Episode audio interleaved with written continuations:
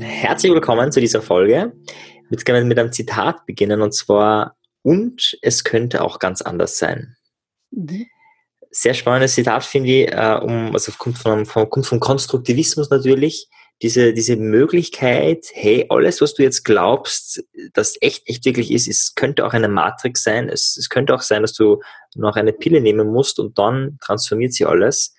Also dieses grundsätzliche Weltbild, dass man sich selbst nicht glaubt oder auch nicht glaubt, also wir haben das in der letzten Folge schon besprochen, so in Richtung, okay, wir haben oft ein Bild von uns, so sind wir und vielleicht könnte es aber auch ganz anders sein. Und damit wollen wir uns heute beschäftigen mit, mit Glaubenssätzen, darüber, über Gesundheit, über Krankheit, wie wir sind, wie wir uns identifizieren. Da steigen wir vielleicht direkt ein, liebe Christina. Mhm. Aber was ist denn so das Mitwichtigste in dem Bereich, ähm, also wenn wir, jetzt auf, wenn wir über Gesundheit und Krankheit reden, ähm, das, was wir über uns glauben? Hat das einen Einfluss und wenn ja, welchen? Ganz klar, also auf alle Fälle und ich möchte gleich einen, einen kleinen ähm, Sidestep sozusagen machen und zwar, äh, wenn wir begreifen, dass wir unsere Identität einfach nicht selbst formen, sondern eigentlich gespiegelt bekommen. Das heißt, das, wie wir glauben zu sein, basiert ganz stark auf dem, wie unsere Eltern auf uns reagiert haben und welche Sätze sie uns über uns gesagt haben. Das heißt, das ist eigentlich was Fremdes. Mhm. Also de, jemand hat uns gesagt, äh, du bist der Trödler oder ähm, das verstehst du nie oder du bist nur zu klein dafür. Ich, ich weiß leider die Zahlen nicht mehr, aber es gibt eine wirklich unglaublich große Zahl äh, ich, ich, kann mich nicht mehr erinnern an die Zahl, wie oft wir und wenn wir hm. aufwachsen gehört haben, das kannst du nicht, dafür bist du noch zu klein, dafür bist du zu dumm, äh, das wirst du nie lernen und so weiter. Also diese ganzen negativen Sätze. Das mhm. heißt, unsere Identität wird uns eigentlich gegeben, die wird uns eingeredet. Mhm. Ja? Oder wie jemand auf uns reagiert, wir kommen freudestrahlend mit irgendwas heim und irgendein Elternteil ist nur gelangweilt und sagt, ah, nerv mich nicht mit dem, ja, dann merken wir einfach, wir haben keine äh, Selbstwirksamkeit. Also wir, wir sind nicht erfolgreich in dem, was wir tun und kriegen dadurch dann die Schule äh, gibt nur das, das, äh, das i-Tüpfelchen drauf. Also das heißt, dieses immer irgendwas tun müssen und was man eigentlich nicht tun will und da nie genug äh, zu sein und immer auf irgendeine externe Belohnung oder Bewertung warten zu müssen und nie etwas aus eigener Freude heraus zu tun. Und mhm. all diese Dinge, die dämpfen uns ja so in, in, unserem, äh, in unserer Identität, in unserem Gefühl, dass wir unser Leben gestalten können, dass wir einfach ganz viele unserer Ziele aufgeben. Aber es gibt diesen Anteil in uns, der will einfach das, was unser ureigenstes Wesen ist, auch zum Ausdruck bringen. Und wenn wir das nicht machen, wenn wir praktisch immer äh, fern von dem leben, was wir eigentlich tatsächlich sind, drücken wir das früher oder später auch durch Krankheit aus. Mhm.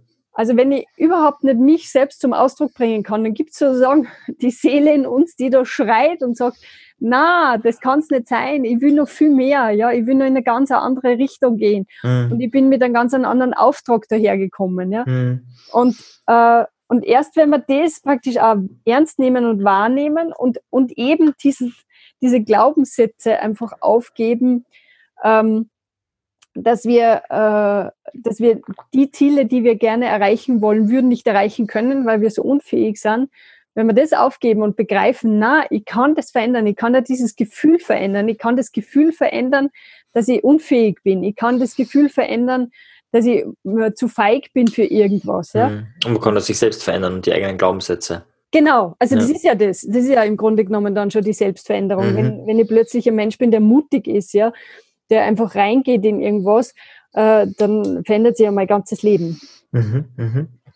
Ich finde ich sehr, äh, also wichtiges Konzept. Also gerade, mir erinnert es ein bisschen an die Heldenreise. Du hast es ja auch so, da gibt es diesen Ruf und jetzt in der, in der klassischen Heldenreise, wenn es gut gemacht ist, ist es so, du kriegst diesen Ruf und der Held weigert sich. Sollte man, vielleicht sollte man kurz erklären, was eine Heldenreise ist. Ah, okay, ja. Also da gibt es vom, vom Joseph Campbell, der hat halt sehr Märchen erforscht auf der ganzen Welt und verschiedene Kulturen und Geschichten auf, also aus verschiedensten Kulturen, die ja sehr ähnlich sind in bestimmten Strukturen. Der hat halt so einen, einen neuen, neuen Phasen beschrieben. und, und eine Phase, also äh, praktisch so, klar, also es müssen nicht nur klassische Heldengeschichten sein, sondern ganz viele Geschichten. Also du kannst überall in fast jeder Geschichte einen Helden sehen. Und mhm. da ist die Frage, okay, wie, wie gestaltet sie das? Also ist es so, dass der einfach total super prunkvoll mächtig da ist, dann gibt es das Böse, das zerschlagt und fertig na, das inspiriert uns irgendwie nicht. Also es gibt irgendwie so eine, eine ureigene menschliche Geschichte äh, und das ist eben diese Heldenreise abgebildet. Und da gibt es eben diese neuen Phasen und eine Phase ist eben so ganz am Anfang wieder mal der Held gerufen. Also er kommt mhm. erst einmal zu seinem Auftrag. Meistens ja unfreiwillig. Genau, meistens unfreiwillig auch noch. Und das ist das nächste, äh, der Held will erst einmal nicht. Also es ist nicht so, dass genau. man sagt, hey, wir brauchen jetzt dich, ja, also nehmen wir Aragorn her aus, aus Herr der Ringe, wir brauchen ja. einen König, komm. Und er sagt, ja, passt, Mama, ich werde äh, König äh, der Menschen, mache ich gern. Äh, na, das dauert ja äh, die ganzen, das geht ja fast bis zum Schluss, bis er ja. sein, seine eigentliche Bestimmung, nämlich König zu sein, annimmt. Genau. Und, ähm, oder, oder, wenn man nun mal äh, die, die direktere Identifikation von, äh, vom Durchschnittsmenschen ist ja mit den Hobbits. Mhm. Also ich, ich kann so. mich da ja. Mit denen habe ich mich nicht okay, es liegt wohl an mir. also ich finde, dass die Hobbits ein derartig eins zu eins Abbild der, der, des, des typischen Menschen sind. Das geht nicht mehr. Also die wenigsten von uns sind ja solche Aragon-Helden. Ja, stimmt wohl. Also die meisten von uns haben so. Ja, die schlemmern und genießen ja, das genau. Leben und sind ein bisschen griesgrämig und schauen ja, und sind neidig. Ah, ja. aber auch nicht so wirklich böse, ja. Also zum Beispiel der, der Satz ist ja herrlich. Don't stick your nose into troubles and no troubles will come to you. Also stecke deine, deine Nase nicht in, in Probleme rein und dann werden auch keine Probleme zu dir kommen. Das ist ein Glaubenssatz, Achtung. Ein Glaubenssatz, den die Hobbits haben. Sie glauben, ah, ich brauche mich nicht kümmern um das, was da rechts und links von mir passiert, ist eh außerhalb vom Auenland. Ich fühle mich ganz wohl in meinem kleinen Auenland, in meinem Häuschen und das soll alles gut sein. Aber nein, die Welt kommt herein, ja, die drängt, die kommt bis ins Auenland. Das Auenland kann nicht geschützt werden. Und die Hobbits waren natürlich so naiv, sich nicht darum zu bemühen. Mhm. Und äh, Frodo war ja eigentlich der Letzte, der da, der hat zwar irgendwie den Bilbo ein bisschen bewundert, aber auch der ist damals nicht freiwillig gegangen, ja. Mhm. Äh, aber wie, wie, er dann berufen wird, das kommt ja im Film gar nicht so heraus. Im Film glaubt er, äh, äh, wird der, bricht Frodo ja unmittelbar nach diesem Fest auf. Mhm. Äh, im, Im Buch dauert es, glaube ich, 30 Jahre, also wirklich ganz eine lange Zeit. Oh. Frodo will überhaupt nicht gehen, ja. Mhm. Er wehrt sie mit Händen und Füßen und er geht wirklich im letzten Moment. Also äh, kurz nachdem er gegangen ist, tauchen eben die schwarzen Reiter im, im Auenland auf. Und wäre er nicht gleich aufgebrochen, äh, wäre dann, also praktisch äh, zwei Tage später hätten sie ihn schon eingesackelt. Mhm. Und, und wäre ich gewesen. Genau. Und ja. er wollte einfach nicht gehen. Er will immer nur genießen und er will immer nur seine Feste feiern und so. Er will einfach nicht gehen. Und genauso ist es halt mit dem klassischen Held in, in den ganzen Märchen. Die wollen nicht gehen, die werden unfreiwillig gewählt. Mhm. Ja. Äh, Hänsel und Gretel gingen nicht freiwillig in den Wald. Ja. Die, mhm. die kommen einfach unfreiwillig dorthin. Und, und erst, also das ist eben so wahrscheinlich dieser, dieser Widerspruch zwischen dem, was wir geworden sind und dem, was aber tatsächlich in uns ist. Das Leben zwingt uns eigentlich mehr in die Richtung, äh, wie wir eigentlich sind, also in Richtung unseres vollen Potenzials. Und wenn wir das nicht freiwillig gehen wollen, dann zwingt uns das Leben halt mit verschiedenen Leiden dazu. Das kann Krankheit sein, das können Schicksalsschläge sein, was auch immer. Mhm. Ja, also genau, und eben, und also das ist ja, finde ich, genau, das eben Krankheit ist ja eben, kann einfach ein Signal, also er könnte, man könnte es als, als Ruf auffassen. Genau. Weil, also genau. es ruft zu was Größerem, also man kann es ja. ja nicht nur negativ sehen, sondern positiv, zu was Größerem, zu was Ganzheitlichem, ja. zu was Vollkommenerem. Genau. Ähm, und also mhm. das, die, die Krankheit verhindert, dass wir uns mehr verstricken in, in äh, Strukturen, die uns eigentlich nicht gut sind. Oft wollen wir zwar vielleicht zuerst die Krankheit, aber dann macht ja das irgendwann eine Kehrtwende und wir kommen an einen Punkt, wo wir eigentlich mehr leiden, als wir Gewinn haben von der Krankheit. Mhm. Und, ja. und also man könnte ja da auch vom Seelenbewusstsein sprechen, also dass sie einfach zum Höchsten und zum Vollkommenen entwickeln will und das uns mit aller Macht und Gewalt dazu zwingt, wenn wir nicht freiwillig gehen. Mhm. Und, und das vielleicht auch, also wie als Trance also diese, diese, wir leben in dieser Matrix, wir machen unseren Job oder was wir halt immer machen, leben in diesem Radl und irgendwann einmal ähm, passiert irgendwas, man wird krank und dann kann man eben nicht mehr in diesem Radl leben. Also man kommt eigentlich eine andere Trance mhm. äh, und eine andere Matrix rein. Und das ist, finde ich schon spannend, das ist diese Idee, dieses Konzept, weil das ja eine ganz andere Qualität hat, man ganz andere Gedanken, hat mehr Zeit für sich in der Regel mhm. wenn man das irgendwie hinkriegt. Äh, ich muss gerade lachen, weil ich gerade an jemanden gedacht habe, der eben gerade krank geworden ist und der, das Erste, was passiert ist, dass er sich zutiefst gelangweilt hat, äh, weil, weil man halt nichts mit sich anzufangen weiß, mhm. wenn, man, wenn man ans Bett gefesselt ist. Mhm, mhm. äh, ein Jahr, es ist ein Jahr traurig, ja. Mhm. Äh, natürlich total verständlich, aber, aber auch traurig. Mhm. Und dass man diese, diese Trance, diesen Ruf ja nutzen kann. Mhm. Also die Frage ist, äh, die man sich eigentlich stellen könnte, wenn man gerade bei Glaubenssätzen sind, was, was nutzt mir diese Krankheit nicht im Sinne von sekundären Krankheitsgewinn, sondern was kann ich jetzt anders tun, äh, was ich nicht tun könnte, mhm. wenn ich gesund wäre. Also wirklich mhm. einfach nur geht, weil ich krank bin. Ich finde es auch ganz spannend. Äh, wir bringen immer den Tony Robbins, weil wir beide mhm. sehr schätzen. ja. ähm, also er sagt zum Beispiel auch, okay, zu was werde ich denn herausgefordert? Mhm. Also ist es nur, also wenn man jetzt zum Beispiel der Gott mit in die Gleichung reinholt und sagt, äh, bestraft mich Gott oder will mich Gott herausfordern? Mhm. Und also so eine Krankheit kann einen immer herausfordern. Also eben zum Beispiel wie der Freund, den du gerade erwähnt hast, der sich dann grenzenlos langweilt. Was ist die Herausforderung in dieser Situation? Und nicht, was ist das Leid? Ja? Mhm. Es ist so wie ein Teaser, ja. Also Gott reizt dann so, komm, jetzt sag mal, was du drauf hast, ja. Mhm. mhm. ich finde das sehr schön, irgendwie so ein bisschen das rauszukitzeln. Ja, ja. Eben, weil in der Heldenreise diese Vorbereitung, das ist ja schon mühselig ist, überhaupt sich auf die Reise vorbereiten oder auf den Kampf vorzubereiten, das ist anstrengend und man gefreut ja, nicht. Und, mhm. ja. Ein Aspekt, den wir, glaube ich, noch nicht so wirklich reinbracht haben, ist, dass ja Krankheit oft ein Ausdruck von einem ungelösten Konflikt ist. Mhm. Also das heißt, man hat eben irgendeinen Konflikt zwischen verschiedenen Dingen, die man erfüllen möchte oder die man sich gönnen möchte oder nicht gönnen möchte. Ja, also Dinge, die halt einfach widersprechend sind. Und mhm. dieser Konflikt drückt sich dann auf, aus in der Krankheit und zwingt dann eigentlich regelrecht zu einer Entscheidung. Wir versuchen ja oft den Konflikten auszuweichen und keine Entscheidung zu treffen. Mhm. Die Krankheit zwingt dann dann zur Entscheidung. Bis zu dem brutalen Moment, äh, sich zu entscheiden, ob er leben oder sterben will. Mhm. Also mir hat das mal sehr beeindruckt. Ähm, wie heißt der? Ich glaube Ulrich Mohr äh, der sich auch mit diesem Thema sehr auseinandergesetzt hat. Ähm, der hat selbst äh, eine unheilbare Neurodermitis gehabt. Ähm, also unheilbar. Unheilbar nach medizinischen Standards. Ja, genau. Aber er war selbst schon alternativmedizinischer Arzt und war trotzdem nicht fähig, die zu heilen und hat dann eine Spontanerheilung innerhalb von drei Tagen erlebt und war völlig aus seinem Gleichgewicht. Also mhm. weil er, weil er, er hat vorher alles probiert um gesund zu werden, auch eben auf äh, Naturheilmethoden, also in äh, Naturheil ja, kundlicher Sicht, ja. Mhm. Ähm, und, ähm, und plötzlich ist er wirklich, also innerhalb von drei Tagen gesund worden, nach 17 Jahren Krankheit. Also das muss man sich auf der Zunge zergehen lassen. Mhm. Und das Spannende war, was war davor? Davor war Resignation, völlige Resignation. Er hat aufgegeben. Mhm. Er hat einfach, er hat alles probiert gehabt. Er war am. Ende seiner Weisheit. Und mm. ich, zack.